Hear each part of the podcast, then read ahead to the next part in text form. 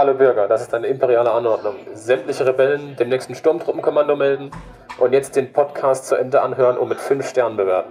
Wenn einer von euch snitcht, wir haben Leute bei der 501. So nehme ich nicht. also wir kriegen es dann mit, will ich damit sagen. Mhm. Ja. Und damit, hallo und herzlich willkommen zur 95. Folge vom Janne und Paul Podcast. Mein Name ist Paul. Mein Name ist Janne. Und äh, danke für das Intro an äh, unseren lokalen Sturmtrupplerverband. äh, ist ein bisschen wild gewesen. Ich hoffe, ich habe es audiotechnisch gut hingemischt bekommen, aber ich glaube, da werde ich meine Fingerchen ausfühlen und dann Wird schon passen. klingen. Wird passen. Äh, da auch auf Insta vorbeigucken. Ich glaube, das ist eine Ankündigung, die wir wieder als Reel hochladen, weil die ist sehr lustig. Also ich finde die sehr geil. Das war richtig cool, weil das Ganze ist entstanden äh, letzten Sonntag auf der Jobmesse in Stuttgart Stuttgart. im Karl-Benz, nee, äh, Doch, Karl-Benz Arena. doch, Karl-Benz Arena. So. Da waren wir nämlich für den Traumpalast da und haben ein bisschen Werbung gemacht fürs Arbeiten im Kino. Mhm. Und im gleichen Zuge kam jetzt am Freitag, wo wir aufnehmen, also für euch schon vor drei Tagen, äh, ein Gastpodcast online, nämlich bei der Heimkinopraxis. Der Heimkinopraxis Praxis-Podcast, heißt Mhm. glaube ich. Ähm, und da mit dem Titel Traumberuf Filmverführer. Da war ich nämlich zu Gast ähm, beim Bert und haben ein bisschen Interview gegeben, haben uns Fragen stellen lassen über das Arbeiten im Kino und die Tätigkeiten als Vorführer. Mhm. Geht ein Stündchen. Wer da Lust drauf hat, kann sich das sehr gerne angucken. Link dazu ist in der Beschreibung, beziehungsweise auf Social Media seht ihr das auch. Und wir freuen uns, wenn ihr da ein bisschen Grüße und Liebe da lasst, einen Daumen hoch gebt, das teilt, wie auch immer, wie ihr Lust habt, euch das anschaut. Und gerne natürlich auch gerne, wenn ihr Feedback habt, irgendwas zurückmeldet. Und danke nochmal an Bert für die Einladung. Es war sehr schön, hat Spaß gemacht. Ähm, ihr könnt gerne mal raten, was der Redeanteil von Janne war und was meiner war. also macht mal so davor ein Also Guess. alles wie immer. Ja, hey, hey. Und dann äh, können wir danach das mal, ich glaube, das können wir nächste Woche mal auflösen, was der Redeanteil war. Naja, aber die Folge ist online, könnt ihr euch gern auch anhören. Gibt's überall, wo es Podcasts gibt. Mhm. Und ähm, genau, wenn ihr auf Spotify schaut, könnt ihr bei Empfehlungen vom Creator oder Künstler heißt es, das ist da auch verlinkt. Könnt ihr gerne reinklicken. War sehr schön, hat Spaß gemacht. Und ähm, ja, das ist online. Das ist online. Sachen gibt's, ne? Sachen gibt's. Es war unser erster Gastpodcast. Stimmt, ja. Also, ja. Ja. Doch, Insgesamt, oder? ja. Ja, schon. Hat Spaß gemacht. Auf jeden Fall cool, Ist ja. cool. Ist immer so ein anderer Prozess, weil du merkst, so, wie jeder so ein bisschen anders arbeitet. Und es war Mhm. halt quasi eigentlich unser erstes so richtiges Interview, oder? Schon, ja. Witzig. Können wir mal reinhören. Ja. Ist auf jeden Fall cool geworden. Nee, hat auf jeden Fall. Hat was. Ist vielleicht weniger so palabrig als der Quatsch hier. Mhm. Vielleicht, vielleicht mehr Inhalt, ziemlich sicher sogar. Ja, aber es geht halt um ums Kino, um Technik und so weiter. Ja, also ich verstehe auch, wenn Leute es nicht cool finden. Aber wenn Ja. ihr so ein bisschen Kinointeresse habt und so, dann ist es, glaube ich, ganz interessant, weil es ist ein bisschen nerdy, aber nicht zu viel eigentlich. Es Ja. ist relativ verständlich noch alles. Auf jeden Fall. Also man kommt, man kommt, man kommt durch auf jeden Fall. Genau, empfehlen wir, wie gesagt, ist verlinkt. Könnt ihr gerne auch sonst einfach Heimkinopraxis auf YouTube, auf allen äh, Streamplattformen angucken. Und dann findet ihr es schon. Äh, genau. Lasst Grüße da, freuen uns. Ähm, Janne, Paul. wir waren auf der Jobmesse Mhm. für den Traumpalast. War geil. Ja. Ja, hat voll Spaß gemacht. Also du hast ja ähm, quasi mich gefragt, beziehungsweise Tobi hat dich gefragt, ob wir da Lust drauf haben, Mhm. mitzuhelfen den Tag. Ähm, genau, war in Stuttgart in der Karl-Benz Arena. Wusste auch irgendwie gar nicht, auf was ich mich einstellen muss. Ja, so. same. Also ich habe den Tag, bevor wir dahin sind, halt in der Insta-Story vom Traumpalast gesehen, dass da so Sturmtruppen waren. Aber ich habe gar nicht Alter, gecheckt, ob die jetzt zu uns gehören oder ob die einfach bei der Messe unterwegs waren, wie Ja. das aussah. Aber da wurde sich ja richtig was überlegt. Ja. War richtig cool. Ähm, wir waren dann da, hatten auch einen, eine sehr gute Standposition eigentlich. Alter, wir mega direkt- der Jackpot. Also wir, wir standen direkt am Eingang und konnten da Leute abcashen. Ja, sehr gut. Äh, Vor allem, genau. Wir hatten halt diese Sturmtruppler da, ne? Ja, Und die haben halt voll den Weg blockiert. ja. Die haben mussten bei uns stehen Genau, die bleiben. haben zu uns gehört. Das war ein Highlight, die Sturmtruppler. Das ist so sick. Auf jeden Fall. Ähm, was ich aber auch irgendwie ganz interessant fand, war das schon relativ. Ich dachte irgendwie, wir gehen da hin und sind da keine große Nummer, weil der Traumpalast ja keine Ausbildungsberufe anbietet und so Mhm. weiter. Und halt, es ging dann halt hauptsächlich darum, irgendwie Minijobs zu bewerben und ähm, Teilzeitstellen und Teilzeitstellen so. be zu bewerben. Aber da waren doch einige Interessenten da, hat mich sehr gefreut irgendwie. Da Weil man ein bisschen was zu tun los. hatte und sich auch, Ja. also ist man, dass man auch gut ins Gespräch kommt irgendwie mit den Leuten, das war cool. Ähm, genau, aber die Sturmtruppler waren irgendwie das größte Highlight. Also Ja, für die Mann. Besucher und für uns irgendwie. Weil die gehören zur 501. Garrison in Germany. Ja, Können wir bei Insta abchecken. Das ist richtig nice. ultra. Und zwar ist es, äh, so wie ich es verstanden habe, ein Verein. Ähm, da geht es um, da geht es darum, dass da können quasi alle, ja, ich sage jetzt mal Cosplayer mitmachen, die ähm, Kostüme zum Imperium gemacht haben, beziehungsweise zur dunklen Seite. Also auch Erste Ordnung ist da vertreten und Ja. so weiter. Und ähm, genau das Coole, oder das, was halt, was diesen Verein halt krass macht, weil das ist nicht einfach ein so, so faschingsmäßig irgendwie so, ja, wir verkleiden uns als Star Wars Figuren machen da Mhm. mit, sondern die haben alle Outfits, die alle screen accurate sind. Also, wenn du da mitmachen möchtest, dann machst du dir, erstellst du dein Outfit sozusagen. Das muss aber screen accurate sein. Ja. Dann kannst du in Anwärterstatus kommen irgendwie. Und dann bist du Anwärter. Dann wird geprüft. So ein bisschen wie beim TÜV. Dann Kostüm, ob alles passt. Die, die, die messen auch so, zum Beispiel bei so Orden und sowas, ob da die Abstände und so alles stimmen. Alle akkurat sind. Finde ich Das crazy. ist dann nicht TÜV Nord und auch nicht TÜV Süd, sondern Der galaktische TÜV. TÜV Space, was soll ich jetzt TÜV gesagt, aber ja, keine Ahnung. Der galaktische, war jetzt das mittelmäßiger galaktische Witz. Prüfungsamt. Ja. Nee, aber auf jeden Fall ähm, fand ich, also ich kannte die schon, weil ich mich da auch schon mal schlau gemacht habe, was man tun muss, um da mitzumachen. Mhm. Weil ich es ziemlich interessant finde. Genau, und die Kostüme von denen waren halt dementsprechend insane. Also die Ja, sind halt Mann. genauso wie im Film. Also wir hatten einen Sandtruppler da, den man so zum Beispiel äh, in Episode 4 sieht, am Anfang, wo, wo es mit Luke dann zum, also wo Luke und Obi-Wan zum äh, Millennium Falcon gehen. Ja. Und ähm, quasi Das da. war so sick, weil er auch so eine geile Patina hatte einfach. Ja. Ja, die, So ein bisschen vom Sand geformt. Genau, und dann hat er mir aber auch erklärt, äh, er ist nicht, also es gibt ja im, im Film gibt es ja diese Szene, sehr bekannt, wo Obi-Wan seinen Gedankentrick anwendet und Ja. sagt, ähm, das sind nicht die Droiden, die er sucht. Wie ihr zum Beispiel wie ihr bei uns auf Social sehen könnt. Es Ja, ist alles ja, okay, ihr könnt weitergehen und so weiter. Und ähm, da steht auch ein Sandtruppler mit so einem Rucksack und auch diesem, ich glaube, das ist Commander, was er war, weil diese Schulterpolster, Mhm. die Farbe zeigt an, was für einen Grad die hatten. ja. Und ähm, er hat aber gemeint, er ist nicht der, weil der aus dem Film hatte eine Reifenspur auf, seinem, äh, auf seiner Rüstung. Und er hat dazu gemeint, aber es gibt natürlich auch Leute, die genau den machen, so als Kostüm. Und Ja. dann haben die, aber die müssen dann genau dieselbe Reifenspur auf der Rüstung haben, um halt angenommen zu werden bei der Garrison sozusagen. Also ich glaube nicht, dass sie wie bei dem, also der, dem seine Rüstung war auch geweathert, also da waren auch so Dreckspritzer drauf und so, das war Mhm. richtig cool. Ich glaube nicht, dass sie jeden Dreckspritzer abmessen, aber ich glaube, wenn du so, wenn du der sein willst, dann brauchst du halt genau diesen Reifenaufdruck, Ja, ja. damit es halt screen accurate ist. Und das das ist so, sick. diese, diese Liebe zum Detail, mit der die da rangehen, das finde ich halt irgendwie richtig beeindruckend, weil das ist so, jeder kann sich so ein Kostüm kaufen ja. oder versuchen aus Für Schaumstoff 400 und sowas. Euro oder so. Genau, sowas, Ja. sowas irgendwie zu machen, aber die haben da irgendwie, die sind dann nochmal eine ganze Stufe weiter oben. Er hat mir dann auch gezeigt, irgendwie bei, er hat, ähm, weil die sind alle Tiefen gezogen, die Kunststoffteile von Hast der du gerade Rüstung. deinen Bizeps geflext? Nee, nee, jetzt wollte ich mich Okay. gerade für die Kamera, Okay, gut. Ja. weil an seinem Oberarm, also an diesem Oberarm Rüstungspiece, ja.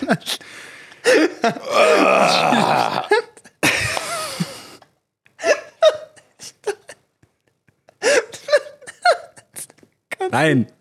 Ich Nein. Bizeps nicht geflext. Nein, Mann, äh, Zwischenmachtgewalt. Nein, Mann. Nein, Mann, Digga, ich weiß nicht, was du meinst. Verstehe ich gerade gar nicht. Ich sitze immer so da. Wir müssen noch so ein bisschen furzen, so. Oh Gott. Oh Gott. Nee, auf jeden Fall ähm, wollte ich darauf hinaus, dass der an seinem Oberarm ein Rüstungsteil hatte und quasi unter der Achsel war ähm, so, ein, so ein Daumenabdruck in der Rüstung, also in einem Kunststoff. Ja. Er hat gemeint, dieser Daumenabdruck kommt daher, dass sie damals, als sie das gedreht haben, Star Wars, die waren irgendwo in Asien oder irgendwo in der Wüste. Es war auf jeden Fall warm, wo sie gedreht haben und der Kunststoff ist weich geworden. Dann haben die beim An- und Ausziehen da also diesen Abdruck reingemacht. Also der ist da reingekommen und der hat genau diesen Abdruck halt an der genau derselben Stelle in seiner Rüstung drin gehabt, weil es halt das Filmprop den auch hat. Aber sein Fingerabdruck quasi dann? Nee, nee. Das ist, äh, du siehst Alter, auch nicht den. Fingerabdruck, das ist so, das ist so ein Dent einfach. Ah ja, okay. aber es ja, halt ja. von dem Finger beim An- und Ausziehen passiert. Krass. Und das ist halt so, das ist halt so diese Liebe zum Detail, das wird niemand sehen. So, das ist, äh, also selbst wenn du, selbst wenn du das jetzt filmen würdest, nochmal, also diesen, Sieht keiner. Niemand wird sehen, aber du weißt, dass es da ist und es muss irgendwie da sein, weil es halt dazugehört. Ja. Der hatte auch, der Kollege hatte auch so einen, der hatte auch den Blaster, also so ein, so ein, äh, ein kosmischen, kosmisches LMG, so ein leichtes, ja, dieses, Ja. dieses Lasermaschinengewehr, das große. Ja. Und das war komplett aus Metall, ey, das sah, Ja. also wirklich, wenn du mir nicht gesagt Aber hättest, das war ja auch ein anderes. Das war ja eine wirkliches, also normale Waffenreplika. Mit einer erweiterten Umbau. Ja, genau. Also, ja. Ja, ja, genau. Aber halt dieser Umbau ist ja auch, das war ja auch alles ähm, Metall. gefräst und aus das Metall. ist sick, ja. Da ist nichts irgendwie aus Kunststoff oder so dran gebastelt worden. So, das ist, ja. Palovert. Genau, es hat halt alles gepasst irgendwie. Es, hat, es, hat auch, es war auch richtig schwer, dieses Ding. Ja. Fand ich ähm, sehr beeindruckend. Und dann halt dazu noch der Sprachcomputer, dass halt diese Das war das Sprache Sickeste, durchkommt. Alter. Das und dann war das cool. halt einfach der authentischste Sturmtruppler, den du dir vorstellen kannst. Ja. Wir hatten auch noch zwei andere dabei, die waren TIE Fighter Piloten. War auch impressive, sah sehr cool Mhm. Ja. aus, aber ähm, Wesentlich unsp Die Rüstung ist halt weniger spektakulär. genau, es hat ein bisschen, die hatten halt diese Fliegeranzüge an, diese Chest Pieces, Ja. Rückenpiece und halt diesen Helm auf. Der Helm ist cool. Ich finde ich find die auch cool, also auf jeden Fall. Ja, aber ich muss sagen, Sturmtruppler ist schon das klassische, ja, ist halt das klassische findet. Ja. Erkennungsmerkmal irgendwie. Und das ist auch so ein Ding so, die Wohnung von Barney Stinson, Ja. übel, also nicht mein Ding so, klar, Hm. cool, modern so, aber diese, also eine Sturmtruppler-Figur in der Ecke, Ja. fände ich schon wild, bin ich ehrlich. Ist aber ein bisschen teuer. Und ich meine, es muss kein 100% Replika sein, Nee. aber schon geil. Hier auch zum Beispiel Uli, ein Kollege, ne, Mhm. für den ich auf, mit dem ich aufdrehe, der macht ja so, oh Gott, wenn er das hört, der wird mich so hassen, Alter, weil ich es wieder komplett falsch formuliert oder so. Der macht ja hier Mittelalter-Sandkastenspielerei da. ja, ich glaube, jetzt würde er dich hassen. Man hätte es auch netter ausdrücken können. Nein, aber die machen Ich glaube, ja auch es ist so ein bisschen Live-Action-Roleplay-mäßig. Genau, also die haben halt alle auch so. Zeitpiece-accurate ähm, Rüstungen und Waffen und so. Und Mhm. da gibt es oft so zum Beispiel so ein Festival-Camp-mäßig und die campen dann auch in klassischen Zelten, nur mit Ja. den Sachen, die damals hatten, kochen auch damit und so. Und dann machen die, inszenieren die halt Schlachten. Und das ist schon ein bisschen wild und richtig crazy. Und der hat aber auch einfach in seinem Wohnzimmer diese Rüstung halt von sich stehen, weißt Mhm. du? Mit, mit kompletten Outfit und so. Das heißt, du kommst da rein und da drin steht einfach so eine Ritterrüstung. Also Ritterrüstung ist in dem Fall Ich falsch, aber aber, cool. es ist sick. Vor allem, da hängt einfach so ein fucking Schwert, weißt du, Ja. und so ein Speer, Alter. Das ist richtig cool. Ja. Da haben wir auch mal gesagt, ne? Vlogliste oder Sachen, die wir tun müssen. Wir gehen da mal mit. Ja. Erste Reihe, wir werden so gottlos zerlegt. Ich habe richtig Ja, auch Lust. bei, der, auch bei den Star Wars-Arzten. Ich fand das richtig cool. Also er hat mir auch ein bisschen erklärt, halt, so, was ist so, wo du da kostentechnisch stehst bei dem Sturmtruppler. Ja. Das ist mir ein bisschen schlecht geworden. Also ich glaube, da bin ich jetzt, äh, da bin ich erstmal raus. Mhm. Aber also ich meine, das ist schon Dedication für ein Hobby. Gut, ich meine, wenn du ein Hobby weit treibst, dann kannst du für viele Hobbys sehr, sehr viel Geld ausgeben. Ey, Sportsfreund, du überlegst dir eine Fuji X Pro 3 zu holen Ja, gut. und das Ding kann Fotos machen. Ja, Das ist der gleiche Sensorgröße, wie du aktuell hast und das Ding kostet 1,8. ja. Ja, das stimmt. Aber der äh, beim Sturmtruppler ist halt so, der hat halt diese Kunststoffrüstung und die ist halt, die ist halt maßangefertigt, das halt passt, Ja. das halt nicht kacke aussieht. Und Ja. der hat halt irgendwie gemeint, der hat nur für diese, für die Kunststoffteile, die sind, die waren noch nicht angemalt, irgendwie 2K ausgegeben. Ja, ist crazy. Und was du dann halt noch an Arbeitsstunden reinstecken musst, bis es dann so aussieht. Ja. Und dann brauchst du ja noch diesen, also ich habe mir, ich war auch auf der Website von der, nachdem wir bei der äh, Messe waren, von der 501. weil die haben da so PDS, wo du sehen kannst, was Outfits erfüllen müssen, was für Kriterien, damit du angenommen wirst. Mhm. Das ist crazy, also was da dabei ist. Es gibt, ich, ich habe auch gelesen, dass es verschiedene Levels gibt, auf die du approved werden kannst. Ja. Und wenn du so wirklich absolutes Flawless haben möchtest, also ich habe halt hauptsächlich bei Mandalorianer geguckt, weil ich es interessant fand, Ja. das ist äh, crazy. Also da musst du dann auch die Farbe benutzen, die die fürs Set benutzt haben. Ich habe mal, ich hab mal ein Video gesehen, wo der Prop-Maker von dem Mandalorianer ähm, gesagt hat, wie er das gemacht hat mit der Farbe. Mhm. Das ist so ein Arsch voll Aufwand. Da musst du, da musst du fünfmal drüber lackieren. Ich glaube, die Farbe an sich, da kostet, ein, da kostet ein Liter davon, ist so gottlos teuer. Ich habe keine Zahl im Kopf, aber Naja. es ist auf jeden Sag Fall mal einfach irgendeine Zahl. 500.000 Euro. Alter, das ist viel. Ja. Nee, weil das soll ja, weil es sollte ja aussehen wie Beskar und niemand weiß, wie Beskar aussieht. Das gibt's ja nicht. Weißt du, Ja. und dann ist so, die mussten sich dafür was überlegen, dass es so aussieht wie rohes Beskar und so. Und das finde ich schon, das finde ich cool. Das ist für den Film schon eine geile Dedication. Genau. Und das dann aber als Fan noch zu machen, ist nochmal krass. Ja. Aber man muss halt sagen, die werden ja auch auf eine Art rewarded. Also ich meine, wenn du so ein Fan bist, dass du das, den Aufwand machst, Mhm. ist, glaube ich, dein größter Traum, selber mal in einem Star Wars mitzuspielen. Genau. Das dürfen die halt. Ja, wenn die halt hier drehen, irgendwie für eine Serie oder so, hier in der, also in Europa und in der Nähe, es gibt irgendwie in vielen europäischen Ländern diese Vereine, die alle dann Ja. zusammen irgendwie sich auch untereinander gut kennen und so kommunizieren. Und er hat irgendwie gemeint, da war er noch nicht dabei, aber die haben irgendwann in Polen gedreht und die Polnis, polnische Garrison hatte nicht genug. Und dann sind noch Deutsche dazugekommen. Für Disney Ja. ist natürlich auch, also es ist Win-Win, so die Fans sind halt, können halt Fans sein, so richtig. Ja, die kriegen Urlaub bezahlt. Die kriegen Urlaub da Stadt, bezahlt. dürfen am Set chillen so. Ja, genau, und dürfen am Set dabei sein. Für die ist es ein Traum, der in Verfüllung geht. Und für Disney ist halt Win-Win, weil die halt, Sich ein Kein paar hunderttausend bei Props sparen Genau. und bei Schauspielkosten so. genau. Ja, das ist brutal. Also es ist irgendwie cool. Ich meine, die haben dann auch gesagt, sie haben ja von Disney offiziell die Erlaubnis, diese ähm, Kostüme zu tragen, weil die Lizenzen dafür liegen ja auch bei Disney. Mhm. Habe ich irgendwie auch noch nie so ganz drüber nachgedacht. So, ich dachte irgendwie, das ist so ein bisschen wie wenn du ein Musikstück coverst ja- oder so. Star Wars ist ja kein, keine Storyline, sondern es ist ein Merch.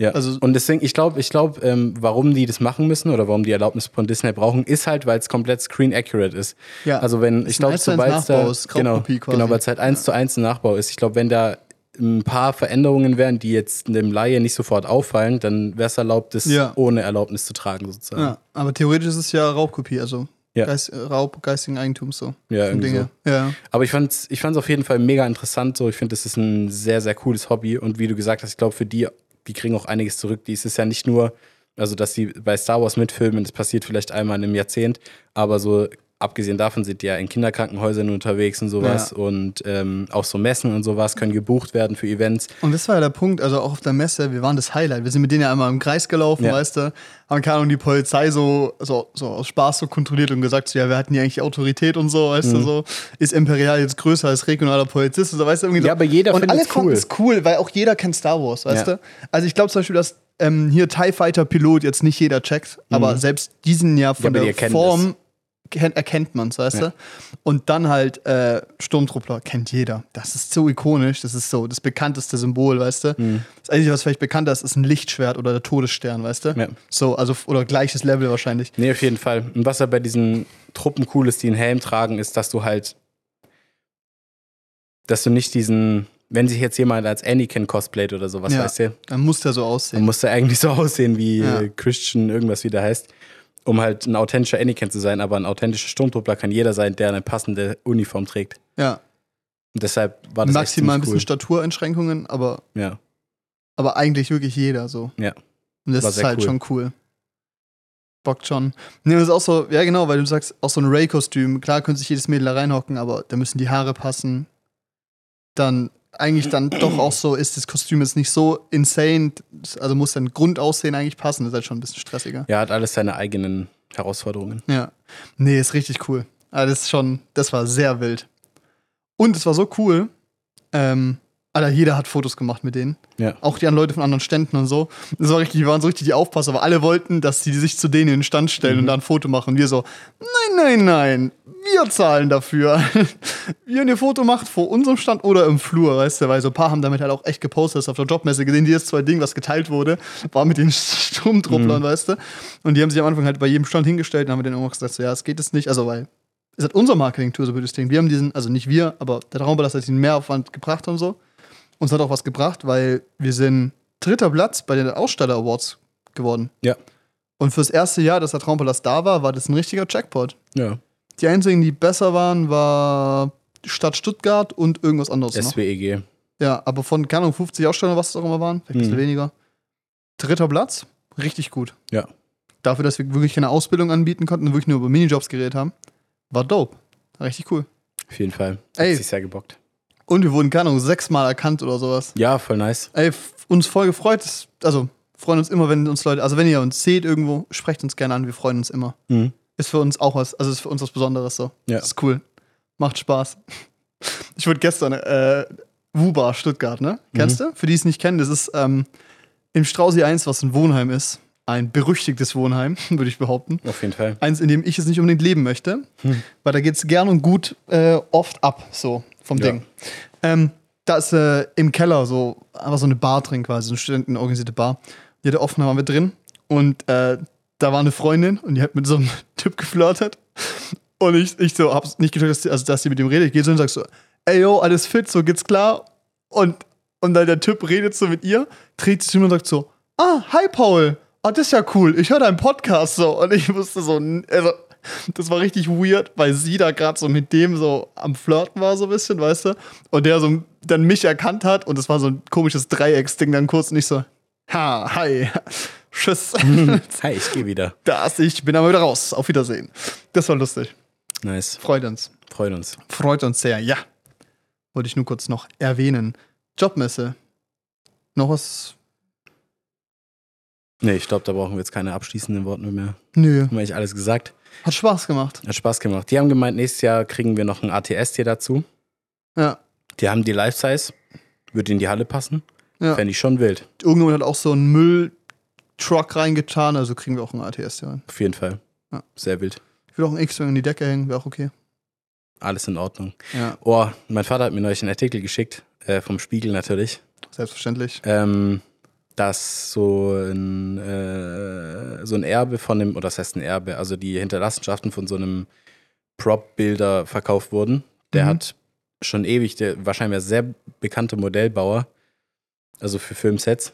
Ich weiß gerade nicht mehr den Namen. Und der hat, ähm, da wurde ein X-Wing versteigert, also ein Modell von einem X-Wing, das sie zum Film benutzt haben, Sick. für 2,8 Millionen Dollar.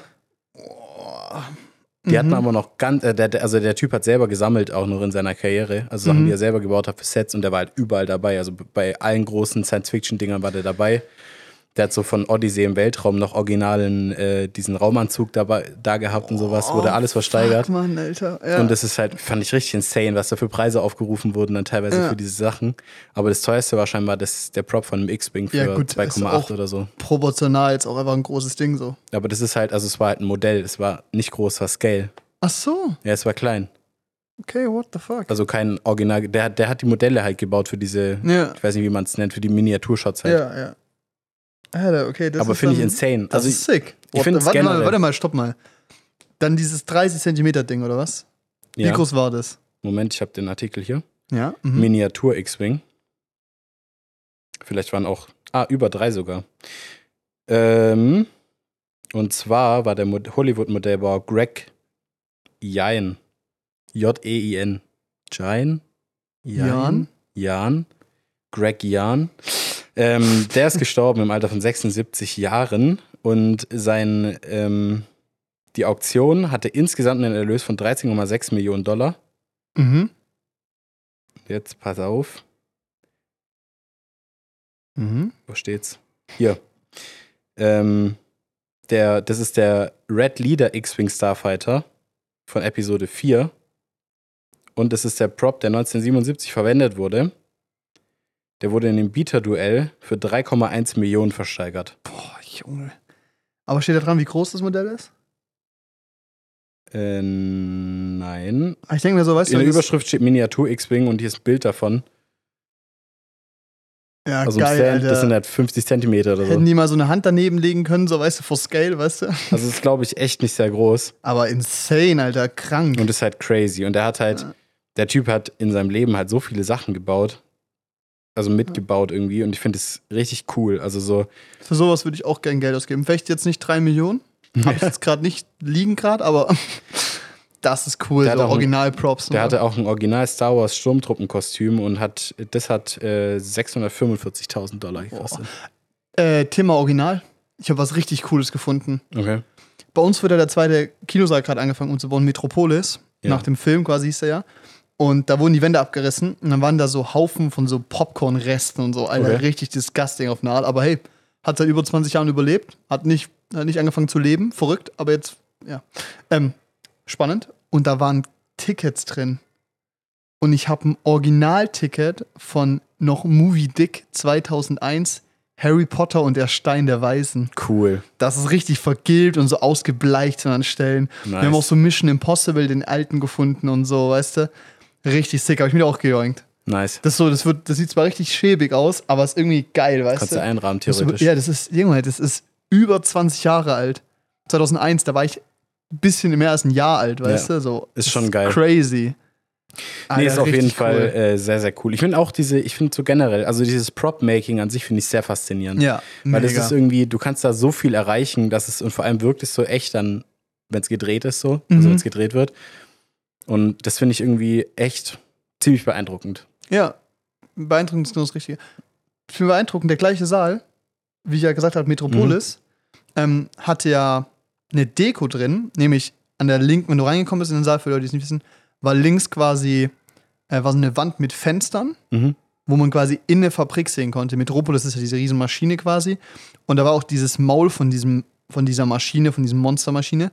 Und wenn das Licht an war, hat das so blau geleuchtet. Das sah richtig Das war geil so aus. UV-Licht, also so Ja, also es sah richtig, fluoreszentem, mit so fluoreszenter Farbe wurde es gemacht. ja, richtig dope. Es sah halt richtig cool aus, richtig detailverliebt. Und da waren so Silhouetten von Leuten, die so an Maschinen arbeiten und so. Und auf der anderen Seite war eine Frau, ich habe den Film nie gesehen, bin ich ehrlich. Ich auch nicht. Das ist auch so ein Film, ich glaube, der ist richtig Pain, den heute anzugucken. Ich glaube auch. Vielleicht muss man es mal machen. Moder ein, ein ja, Klassiker halt. Ja, und auf jeden Fall ein Film, der den Blockbuster quasi so mit erfunden hat. Mhm. Und das ist schon, schon impressive. Ähm, ich glaube, der wurde sogar in Deutschland gedreht. Von 1927. Ja. Wurde in Deutschland gedreht? Ähm, Für das mag ich schon raus, bitte. ja. Production Land. Auf jeden Fall, genau. Und rechts an der Wand stand quasi Metropolis als Schriftzug in so einer geilen Wurde in. Babelsberg gedreht. Ja, genau, Babelsberg. Stadtteil Brandenburgs. Ja. Ja. Wo halt auch Babelberg Studios sind, sind immer noch. Ja. Babelsberg. Genau, also riesiger Film gewesen so. Und ähm, mega signifikant. Genau, dieser Saal hieß nach dem. Und da war halt diese, so eine Figur von einer Frau, die da so lag quasi, so eine Maschine halt. Ja. Und es war, sah richtig sick aus. Und ich komme da rein in diesen Saal. und Wir gehen da rein. Und dann war da so ein, das unten, diese Wandbespannung aufgeschnitten und nach oben gerissen. Es war so, so ein Stück vor ihr, vor ihrem Ding hat es quasi genau aufgehört. Da war so ein quer schwarzer Balken, äh, Mhm. grauer Balken quasi perfekt da aufgehört, aber richtig so übel. Also klar, die Mitarbeiter, Alter, die, die, die das Kino bauen, die bauen 100 Kino, ne, keine Ahnung, 10 Kinos im Jahr, weißt du? Das ist dem egal, die haben einen Job, die müssen fertig werden. Ich verstehe das, alles gut. Nur irgendwie so, ich finde es halt auch schade von der internen Kommunikation, dass es nicht gesagt wurde, dass das jetzt quasi einfach Ohne Witz. Ich glaube, richtig viele Mitarbeiter hätten da ist. Bock gehabt. Jeder hätte sich da was schnappen können. So. Selbst wenn du es schnappst und dann zwei Wochen selber wegschmeißt. Aber es war so, ich hätte gern dieses Ding sauber. Ich hätte nie gedacht, dass ich es bekomme, Punkt eins so. Mhm. Und ich hätte, wenn ich gewusst hätte, hätte ich mir Zeit genommen, die Wenddinger abgemacht, das sauber abgemacht, weil ich wusste halt, okay, das war dann so, was war es, Dienstagabend, glaube ich. Ich bin morgen drehen, morgen wird hier weitergearbeitet, so. Wenn ich Pech hab, Pech hab, ist es weg. Und dann war es so, okay, 23 Uhr, Sandra angerufen. Sandra, darf ich mir das Ding rausschnappen? Einen ruppigen Cutter von der Konze genommen, wo es abgebrochen war, aber das hintere Ding hat gefehlt. Das heißt, ich konnte es nicht sauber abknipsen, so. Mhm. Und habe dann damit und eine Leiter dieses Ding da halt rausgeschnitten und muss es mal gucken, dass ich noch das Beste draus machen kann. Ich habe mir vier von den Silhouetten geholt und halt dieses Metropolis-Schriftzug und diese, diese, die, die Maschine halt, also die, diese, die Frau halt. Ja. Das klingt falsch. Ich habe mir eine Frau aus der Wand geschnitten. Was macht ihr so? äh, genau, aber hab da jetzt quasi noch geguckt, dass ich das Beste noch mitnehme. Ja. Und richtig sick. Ich glaube, das hänge ich an meine Wand oder so, weil das ist, wenn ich es cool ausschneide, ist es vor allem halt auch so ein schräges Ding so. So ein dynamisches Teil. Ich glaube, es sieht richtig geil aus. Und es ist halt einfach so, wie es klingt, ein Stück Kultur, ein Stück meiner Kindheit, das da hängt. Es hat mir so. Es war erstaunlich, dass es mich so arg gejuckt hat, dass es da drin so schlimm aussah. Ja. Es hat irgendwie. Also, ich war kein Fan vom Saal, der war mir zu lang, ich mochte nicht so. Es war nicht, nicht so mein Ding. Aber er sah halt geil aus und es war so. Das, was dieses Kino und Essling besonders macht, dass halt jeder Saal so einen Charakter hat und nicht so von der Stange aussieht und so. Und Ja. jetzt kommt eine Zeit, es wird technisch so viel geiler und impressive und richtig cool so. Und es ist auch, darauf freue ich mich, vor allem auf die neuen Sitze, die sind super. Onyx-Sitze oder wenn ihr in Leonberg seid, im Traumpalast-Kinos, die Sitze, die da halt sind, die sind super. Richtig gut, du hast mehr Platz, ist bequemer, die halten länger. Ist geil. Das Konzept von Loge und das dann Dolby Atmos und geilerer Sound, bessere Laserprojekte und so, ultra sick, aber irgendwie fühlt sich so an, als würde es ein bisschen Charakter verlieren. Mhm. Und das äh, tut ein bisschen weh, weil ich hatte immer so das Gefühl, dafür, dass es eine Kette ist, ist eine regionale Kette, klar, acht Standorte, aber es ist eine Kette. Ja, dafür hat sehr viel Charakter irgendwie. Ja, richtig. Und das war halt, ähm, ja, fände ich schade, wenn das verloren geht. Und dann habe ich mir gedacht, ich nehme mir die Chance, ich lasse mir die Chance nicht entgehen und nehme mir noch ein Stück Kultur mit. Mhm. Gucken, was ich damit mache, wie gesagt. Das eine kommt auf jeden Fall an die Wand. Mhm. Bin sehr froh, dass ich das habe. Ja. Weil fände ich sehr schade, wenn es verloren gegangen wäre. Ja, safe. Ah. Ja, ist ja traurig. Naja, Kann nichts machen. schade drum. Schade drum. Du, Janne, Paul. Wir waren im Kino. Wir waren im Kino, ja. Mhm. Mhm. Oh ja, genau. Ich äh, habe das übrigens perfekt getimed, weil am nächsten Tag war der Rest weggerissen. Oh, nice. Wollte man vorher sagen. Genau. Ey, Janne, wir waren im Kino. Ey, Paul, wir waren im Kino. Mhm. Im Önix, Im, Im Quaxi. im Quaxi und wir Im haben. Cinema LED. Genau. Mit Pixelfehler und Soße an der Leinwand. Nee, wir Ja. haben, ähm, wir haben The Creator geschaut Mhm. und ja, Ja, da reden wir noch mal drüber, da reden wir oder? noch mal drüber. Erstmal, um was geht's in The Creator? Es geht um äh, einen Soldaten, der. Ist das Spoiler, wenn ich das erzähle, den Anfang? Oh, wie erzählt man das denn jetzt ohne Ja, ich würde einfach sagen, es geht um Soldaten. Äh, oder prinzipiell dieses Setting von dieser Welt ist, ähm, die Menschheit hat irgendwann eine KI, äh, hat irgendwann KIs entwickelt ähm, und hat die auch sehr weit eingesetzt, hat aber gedacht, dass die niemals den Menschen, oder haben die eigentlich so programmiert, dass sie den Menschen nie wehtun werden. Ja. Ähm, dann hat sich daraus irgendwie so eine Art eigene Spezies entwickelt und irgendwann gab es dann in Amerika eine sehr große Explosion. Die, Los Angeles. Genau, in Los Angeles, eine Atomexplosion, die auf von der die KI ausgelöst genau wurde. von der KI ausgelöst wurde. Ähm, dann hat man halt sich gedacht, okay, vielleicht doch nicht so nice und die Amis fanden dann KIs blöd. Ja. Äh, Im asiatischen Bereich sahen es die Menschen aber anders. Da haben die weitergemacht, die KIs, und die USA hat sich dann zur Aufgabe gemacht, alle KIs zu zerstören, ja. weil die die halt als Gefahr gesehen haben. Und dann ist quasi so ein zweiter Vietnamkrieg entstanden. Genau, so eine halt Art. komplett auf komplett Neuasien bezogen. Genau. Und ähm, in die, inmitten dieser Welt gibt es einen Soldaten, der also von amerikanischer Seite kommt und der dann so ein bisschen, der so der sein Weltbild hat und das so ein bisschen über den Haufen geworfen wird dann Mhm. Während Durch Film. die Events vom Film, genau. durch die Events, die dann passieren. Und der kriegt den Auftrag, die neue Waffe von Neuasien zu catchen, so, Ja. also zu, zu vernichten, zu fangen, zu zu vernichten, vernichten. Weil diese KI, die da entwickelt wird, quasi die Möglichkeit hat, den Krieg zu entscheiden. ja. Ja. Weil nämlich die westliche Welt, quasi also Amerika eigentlich nur, es wird immer nur von Amerika gesprochen, Mhm.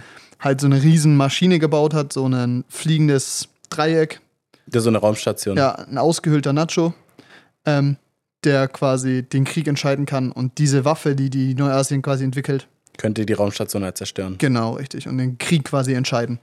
Und deshalb ist es diese Mission.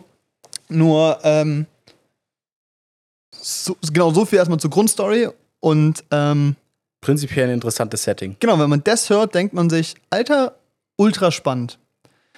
Und ich finde auch, es ist schön, wie es, wie das ganze Setting, das Worldbuilding funktioniert, weil es kommt mir alles sehr glaubhaft rüber. Ja. Wenn ein Kontinent nach so einer Aktion sagen würde, wir machen nie wieder was mit dieser Technologie, dann wäre das Amerika. Das wird passieren und dann wird Amerika entscheiden, KI ist böse. Und dann wäre das einzige Land, das nie wieder KI benutzt. Das ist ja so ein richtiges, das ist realistisch, finde ich. Ja. Das passt. Und dass die dann auch entscheiden würden, wir gehen jetzt über auf die restliche Welt und führen Krieg dagegen, das ist sehr ja, so authentisch. White Saviorism passt ja, Ja, eigentlich Das passt komplett. Amerika, ja.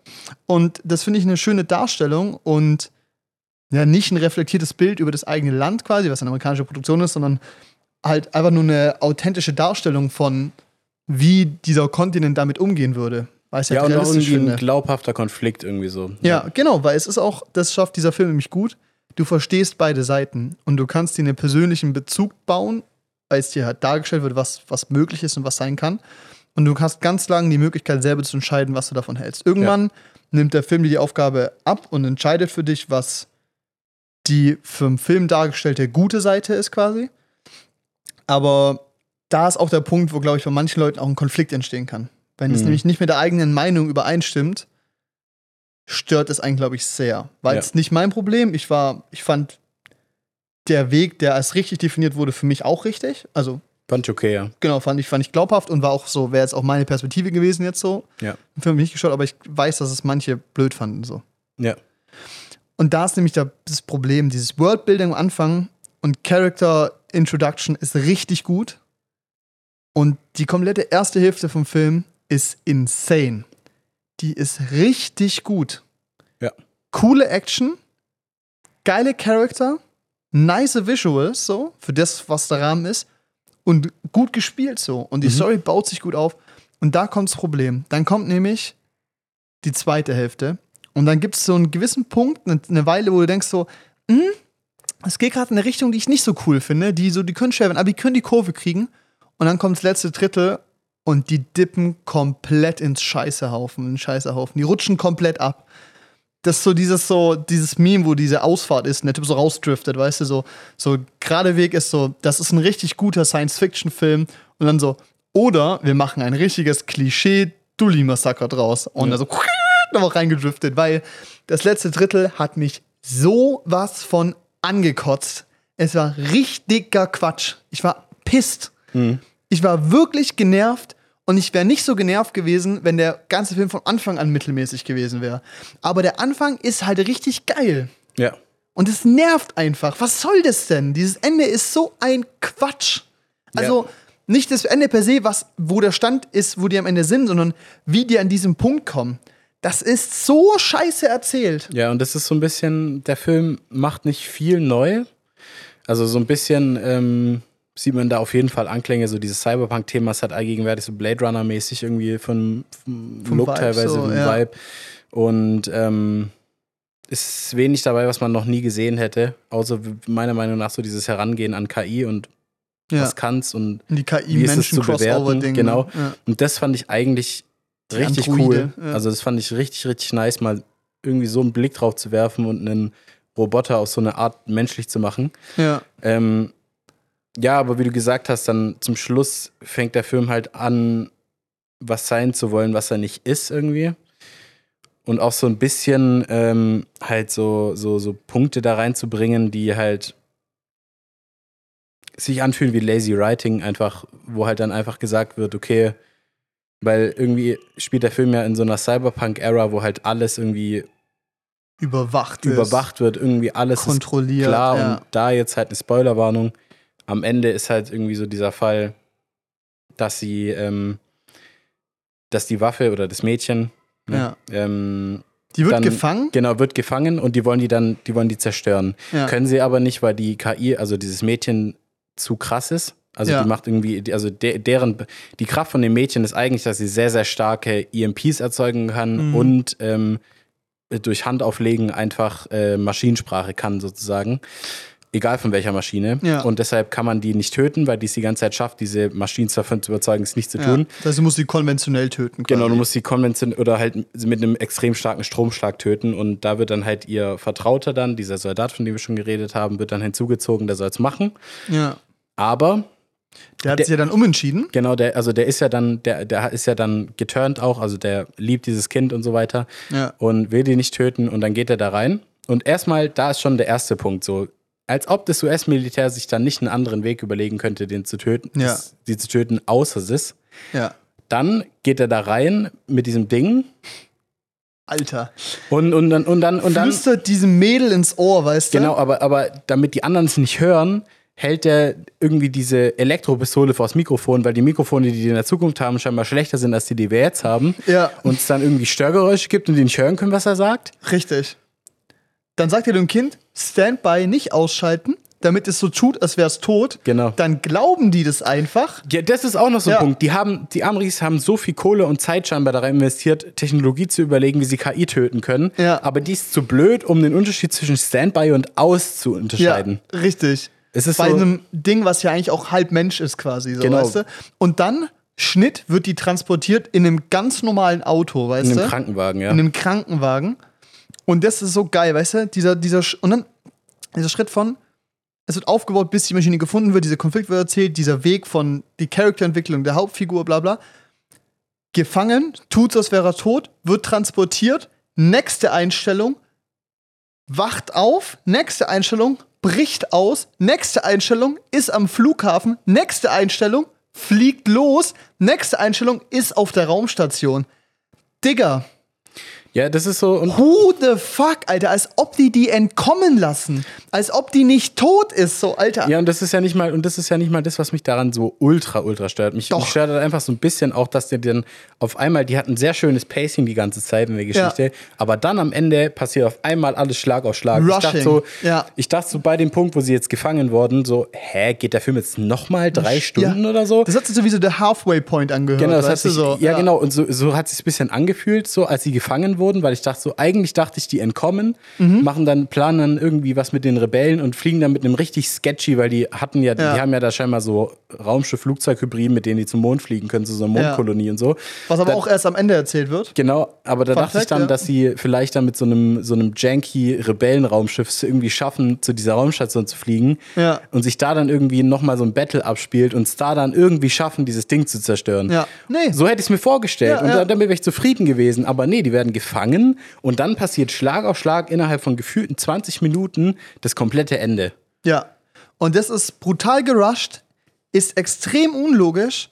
Das Charakter, also alles ist so auf fünffache Geschwindigkeit Ja. gestellt, von was passiert. Weil es ist auch zum Beispiel an sich die Fähigkeit von dem Kind, von dieser, also von der Waffe quasi, ja. Also ich will jetzt, wir spoilern eh schon, aber ich will jetzt nicht alles spoilern, weil es manche Leute gibt, die hören sich das an und schauen dann trotzdem noch den Film. Ja. Aber es ist ja an sich, kann sie ja mit Technologie umgehen, aber das Ding ist ja, dass sie ihre Kräfte noch entwickelt. Die müssen ja noch stärker zu werden. jung. Genau, die ist zu jung. Und das ist an sich auch cool erzählt. Am Anfang kann sie quasi gefühlt einen Fernseher anschalten oder so ist es ja. Ja. Irgendwann kriegt sie es dann hin, ein Auto zu Das ist kontrollieren und so. Stranger Things mit Genau, genau. Mit, 11. mit äh, 11, genau. Und es ist so, dann ist aber dieser Punkt, wir sind an einem Schritt, wo die quasi ein Auto kontrollieren kann. Und 15 Minuten später sind wir an einem Punkt, dass sie ein komplettes Raumschiff zerlegen kann. ja. Und diese Entwicklungsstufe, die ist ein bisschen viel. Genauso wie auch diese Entwicklung von, äh, ich bin auf der einen Seite, ich wechsle auf die andere Seite zu, ich wechsle auf die andere Seite und ich zerstöre alles, was denen lieb ist, weißt du? So, diese, dieser komplette Prozess, von dem auch was die Hauptfigur investet für die Figur, die ja eigentlich, klar, entwickelt Gefühle dafür, also für die KI, für das, für das Kind quasi. Aber es ist alles auch ein bisschen schnell. Es passiert mir alles ein bisschen zu schnell einfach. Ja, und ich glaube aber, das könnte man jetzt nicht unbedingt den Machern vorwerfen, sondern es ist auch so ein bisschen Budget und so. Vielleicht könnte ich mir vorstellen, dem Bu- Budget geschuldet, weil der Film hat, glaube ich, nur 80 Millionen gekostet, Was nicht viel was ist. nicht viel ist für so eine Produktion. Budget, ja. Ähm, der wurde gefilmt auf FX3-Kameras von Sony, also kon- 3K so, oder so. Pro-Zoomer ähm, Cinema-Cameras ja. für so Videographer, Videoatzen. Atzen, Alter, ja. Ähm, und die haben das alles an den Drehorten gedreht und dann nachträglich VFX reingefügt und sowas finde ich mega impressive. Es sah so Ja. geil, es sah so viel geiler aus als alles, was ich von Alter, Hollywood gesehen habe in den Es letzten ist so, es gab viel, Monaten. Es gab ein paar Shots, die richtig geil aussahen. Es gab viel, wo du auch gesehen hast, dass Mhm. Ja. es mit Available Light gedreht wurde und es war sehr grainy, also sehr Ja, jeden ISO.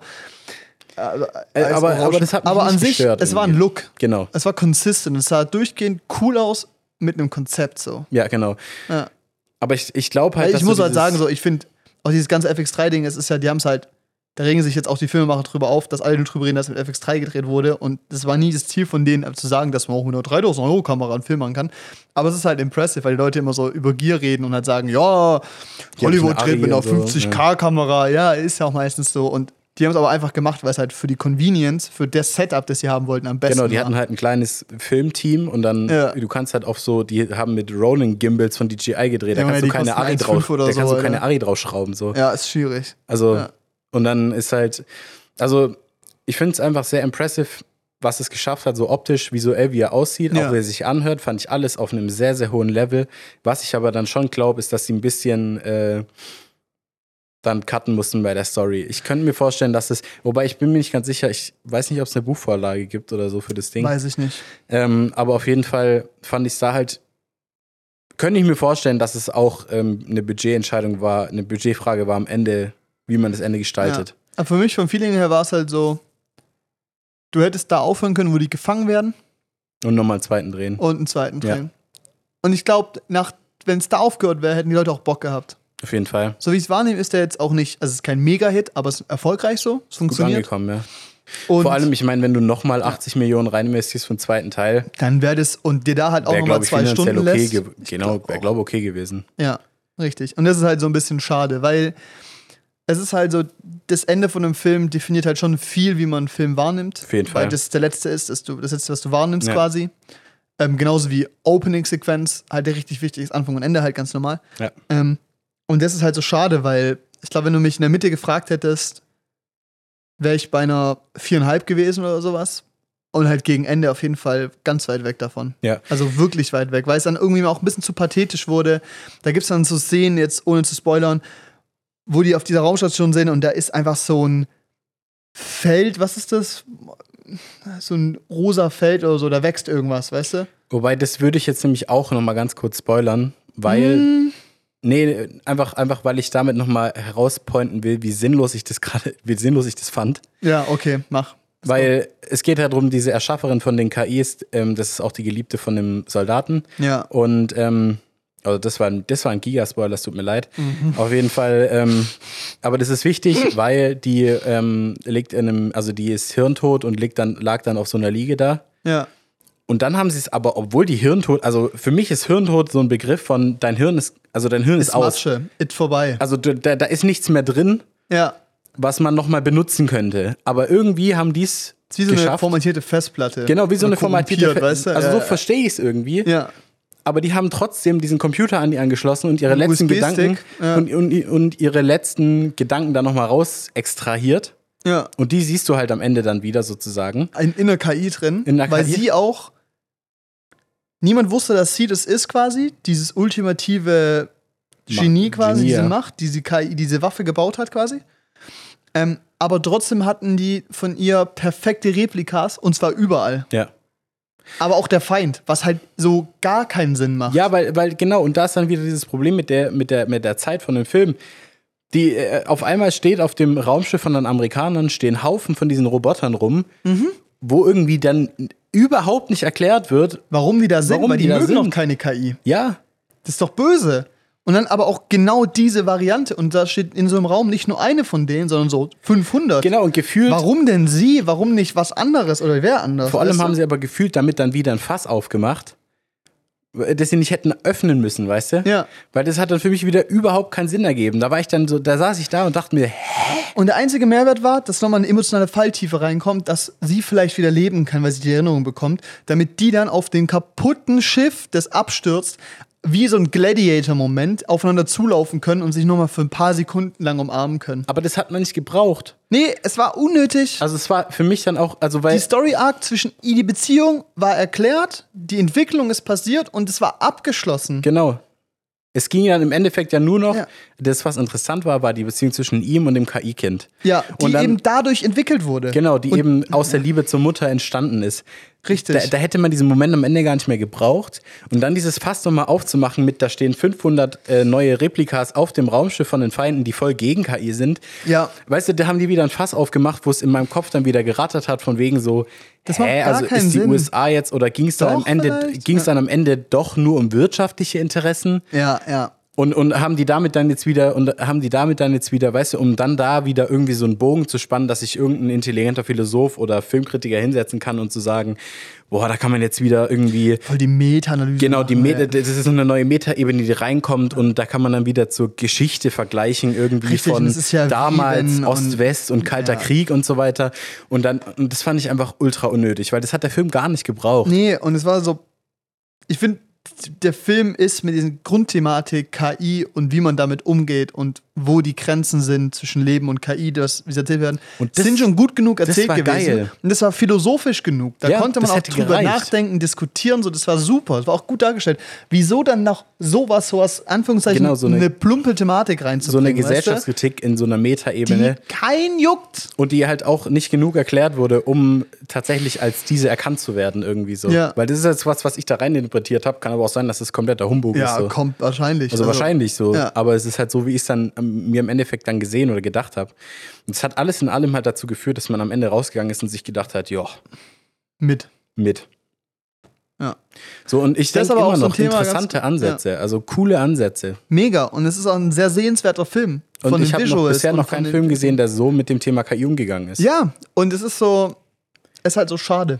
Und, und, das, und das hat sich ja irgendwie, diese Thematik hat sich ja vor allem in der ersten Hälfte noch sehr greifbar angefühlt, so als wäre das Ja. nicht in allzu ferner Zukunft, dass Roboter gebaut werden mit der AI. So. Also zum Beispiel, also es ist jetzt, also es ist natürlich ein ganz, ganz einfaches Beispiel, aber äh, die Disney-Parks zum Beispiel bauen gerade so Droiden, die Mhm. mit AI-Features ausgestattet sind Ja. und dann mit dem äh, Parkbesuchern interagieren sollen. Das haben die so einen Testlauf gemacht. Die sehen voll süß aus. Die sind, Ja, cool. also es war richtig cool, aber das ist so dieser erste Step und deshalb hat es für mich so irgendwie, gerade weil wir halt dieses Thema AI gerade sehr weit verbreitet haben hier, Ja, fand ich das eine sehr coole Art der Umgangsweise damit.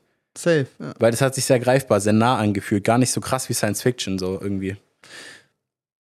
Oder halt glaubhafte Science Fiction. Genau, so ein bisschen glaubhaft. So, Was so, natürlich auch ein Blade Runner gut macht. So. ja, nicht in so allzu ferner Zukunft. Und das fand ich ähm, Cool. sehr cool. Halt, genau, dieses komplette Worldbuilding hat halt super funktioniert. Ja. Und dann ist es halt schief gegangen. Ja. Und für mich ist das gleiche Beispiel wie ähm, Last Night in Soho. Stimmt. Super erste Hälfte, Mhm. richtig genial. Ja, und dann Und mit so dann- einem Billo-Horror abgespeist werden Ja, Ende. genau. Und in dem Fall halt mit Billo-Action abgespeist Ja, mit werden. Billo-Action, Billo-Science-Fiction. Auch, da müssen wir jetzt nicht, müssen wir nicht ausführen, aber die Dramaturgie, die einen Zeitkonflikt erlöst, äh, einsetzt im Finale, weißt du, ich meine, Ja, ist so dahergezogen. Jeder, der sich ein bisschen auskennt, selbst wenn nicht, sollte bewusst sein, dass das eigentlich nicht ein Problem sein sollte oder dass es dadurch nicht aufgehalten werden sollte. Ich meine nur dieses, dass sie die Ziele verlieren und so, weißt du? ach so. So ein Bullshit. Ja. Ja. Schade. Und es gibt ein paar Sachen, wo du halt auch, wo du gemerkt hast, gab es eine Szene mit so Brücken und Bomben, die laufen quasi, wo dann danach umgeschnitten wird und woanders wird genau weiter geballert, wo so ein paar Momente sind, wo du denkst so, naja, das ist ein ganz dramaturgischer, echt glücklicher Zufall gewesen, dass es hier genau so gelöst wurde. Ja, Aber Fall. das ist so, das gibt es bei anderen Filmen auch, nur das hat er dann noch mal ein bisschen negativer aufgestoßen, weil das eh schon so ein Grundproblem war, dass das Pacing oder die Zufälle und so einfach ein bisschen unpassend platziert waren. Ja. Drei Sterne von mir. Kann ich mich, glaube anschließen. Mit drei. Ich weiß nicht, ob ich dreieinhalb gemacht habe auf, auf nee, also Letterboxd. dreieinhalb sind es für mich definitiv Nee, nicht. genau. Dafür war es einfach zu wenig dann in der zweiten Hälfte ja, oder im letzten Drittel. es sind, es sind drei. Ja, es war einfach, es war einfach schade. So schaut euch selber an, macht euch ein Bild davon. Es gibt Leute, die finden, dass es ein Meisterwerk ist. Ähm, Auch es ist okay, ist auch von sehr vielen Kritikern sehr gelobt worden. Finde ich aber alles überzogen. Ich glaube, da hat man sich auch gegriffen. Weit gegriffen. Da hat man sich irgendwie blenden lassen von dem Produktionsbudget und sowas. Und da, dahingehend kann man dem Film ja auch keinen Vorwurf machen. Also ich finde schon, dass er da irgendwie Hollywood ein bisschen Spiegel vorhält mit dem, was er geschaffen hat, irgendwie Ja, mit so, mit so verhältnismäßig wenig Geld so viel zu schaffen, irgendwie sowas Großes zu schaffen. Und das muss man sich, glaube ich, müssen sich, glaube ich, jetzt auch so langsam mal die BWLer da vor Augen halten, die gerade Marvel so konzipieren Budgets, und so. genau, Marvel konzipieren und sowas, dass halt Filme wie in Oppenheimer, der, glaube ich, auch nur 100 Millionen oder so gekostet hat, oder, oder halt ein Creator Ja, eigentlich auch bei einer großen Masse sehr gut ankommen können. ja. Wenn man sich, wenn man sich halt mal tatsächlich hinsetzt und neue Sachen ausprobiert und neue Geschichten. Und auch Thema Visuals. erzählt. Es muss nicht unbedingt teuer sein, es muss nur die Leute ein bisschen Zeit haben. Ja, Du hast gemerkt, dass die, also keine Ahnung, ob es stimmt, aber ich habe das Gefühl gehabt, dass die bei Creator Zeit gehabt haben für die Visuals. Und das ist ja, Ja, das Problem bei Marvel, die stellen halt einfach fünfmal so viele Leute ein, sagen aber, ey, morgen muss fertig sein. ja. Und dann klappt es halt nicht. Ist halt unrealistisch. Ja. Und äh, der Regisseur von ähm, Creator hat ja auch Rogue One gemacht. Hm, echt jetzt? Ja. Rogue One, War crazy. unpopular opinion vielleicht, bester Star Wars-Film. und was man ihm ja viel nachsagt, ist, dass der ein sehr Da sagst gutes. du nichts dazu? Hä? Da hast du nichts dazu zu Was hast du sagen? gerade gesagt? ich habe ich hab gerade nur den Director, Director googeln wollen. Ich erzähl was. Ich, erzähl, ich, ich Nee, so, du hast ich wahrscheinlich gesagt, dass du findest, dass es der beste Star Wars-Film ist. Ja. Okay. Ja, kann ich mit leben. Also, wenn man jetzt mal rein objektiv an die Sache Stopp mal, rangeht. warte mal. Kurz eine Popular Opinion, mal gucken, was du dazu sagst. Ja, also der Director. Fuck you, Alter. Mann, ey, okay, ja. Mhm, so, was, ja. Ich kann damit leben, wenn du sagst, also wenn Leute sagen, dass sie finden, dass Rogue One der beste Star Wars ich glaube, es ist. ist der beste Film, vielleicht nicht der beste Star Wars, weiß ich nicht. Ja, doch, ist schon einer der besten aus der Reihe, das stimmt schon. Ja, ja. Also so auch emotionale Falltiefe und sowas. Aber es gibt für mich halt, ist halt dieses, diese, der emotionale Part spielt halt eine größere Rolle, gerade für die ja. äh, ursprüngliche Trilogie. Ey, das gleiche Thema wie Herr der Ringe und äh, Harry Potter. Ja, Herr der Ringe sind die besseren Filme. Punkt. Keine Diskussion. aber Harry, Harry Potter, Potter hat halt einen einen anderen, emotionalen genau, ein Stellenwert. anderes emotionales Standing. Und so ist es halt für mich mit Star Wars, wenn ich die alte Trilogie angucke, ich finde es einfach, ich finde es einfach geil. So klar, ich, mir fallen da die Schwächen auch auf jeden Fall ganz klar auf, gerade so die Ja, vor allem immer so. mehr langsam, ne? Ist natürlich dünn, aber was ich immer noch impressive finde, das werde ich für immer impressive finden, ist, wie der, also ja. wie der gemacht wurde. Einfach für die Zeit finde ich es einfach extrem geil und es muss damals so ein anderes Erlebnis gewesen sein, da ins Kino Ja. zu gehen, weil es einfach so gut ist und eigentlich auch echt immer noch gut altert. Safe, das ist ja auch der Punkt. Nee, aber wo ich äh, hinaus wollte, der ähm, Regisseur ist Gareth Edwards. Mhm. Der hat, ähm, also der größte, glaube ich, den man noch so kennt, ist Rogue One. Davor hat er Monsters gemacht. Mhm. Oh, die letzten Jedi, war der da auch? Mhm. Director? Nee, war er nicht. Hat er wahrscheinlich ähm, Visuals gemacht. Nee, genau, das ist nämlich das, worauf ich hinaus wollte. Der hat davor in VFX gearbeitet in sehr vielen Filmen Mhm. und hat, glaube ich, deshalb da einen besseren Draht dazu. Vielleicht ähm, mit Zeitmanagement und was jemand, was jemand, der im VFX arbeitet, tatsächlich braucht, um es halt umzusetzen. Und vielleicht hat er dahingehend dann auch Nicht nur das, ein weiterer Punkt managed. ist, der Producer ist Craig Fraser. Mhm. Und Craig Fraser ist ein Kameramann, der hat The Batman, Dune gemacht, Mhm. Vice. Das ist also der, ja, also ich glaube, einer der bekanntesten DOPs und einfach, also finde ich gerade so von den Mainstream-DOPs der Geiste. Also heute von heute mal, sehr viel Nolan macht ist cool, aber ich finde Craig Fraser viel geiler. Also Dune Ja. und so, habt ihr alle gesehen, Blade Runner. Ja. Das sind, an die Blade Runner hat er nicht gemacht. Ja, das war mein Fehler, Entschuldigung. Aber ähm, sind halt insane. Also sind einfach krasse Filme. Genau, aber da halt vielleicht dann, wenn man Leute Nochmal- hinsetzt, die Ahnung haben Ja, und die das mal ein bisschen managen lässt, ich glaube, dann können sehr gute Sachen passieren. Und The Creator, da war ja auch nicht alles schlecht. Wie gesagt, Nein. die Visuals sind halt extrem, sehr, also sind extrem gut. und die erste Hälfte ist wirklich richtig genial. Ja. Ich glaube, wir machen jetzt mal Schluss. Ich würde auch sagen, ich glaube, wir haben alles gesagt. Ähm, Ja. Schaut ihn euch vielleicht noch an, wenn ihr Bock habt. Ich glaube, der profitiert sehr vom Kino. Es macht Ja, Spaß. Und genau. vor allem, es hat, das haben wir gar nicht gesagt, es gibt einen Soundtrack da drin, oder das Soundtrack allgemein, der ist insane. Ja. Das ist Hans Zimmer Hans sogar, Zimmer. ne? Hans Zimmer, manchmal kritisch, aber richtig sicker, sickes Theme. Und das Hans Zimmer ist crazy. irgendwie schon ein Qualitätssiegel, so ein bisschen für einen Film. Weil Ja. ich glaube, wenn, also zumindest so, wenn du in, Hans Zimmer in Interviews und sowas siehst, der muss nicht alles annehmen. So, der Nee, muss nicht alles machen. Der kann auswählen. Genau, ist, der, äh, der hat die Auswahl. Und wenn der sich für einen Film entscheidet, dann hat er da eine Vision dazu. Und dann kann man sich meistens darauf verlassen, dass es nicht schlecht ist. dass es kein kompletter Quatsch ist. Ja. Ja. Nee, und der Musiktheme, wenn der das erstmal reinkommt, im Kino, boah, saftig. Ja. Der hat sich sehr geil angehört. Richtig fett. Ja, wie immer, 50% vom Film macht der Sound halt auch. Ja, auf jeden Fall. Und das ist auch der Mehrwert vom Kino, weil ihr habt kein Dolby Atmos daheim. Ja. Und wenn ihr habt, dann bin ich neidisch. Ja, dann schön für euch. so. Danke fürs Zuschauen. Ähm, bewerten, teilen, whatever, was ihr Bock habt. Mhm. Schaut auf den Social Media Kanälen vorbei, wie immer. Und äh, bis nächste Woche. Tschüss. Tschüss.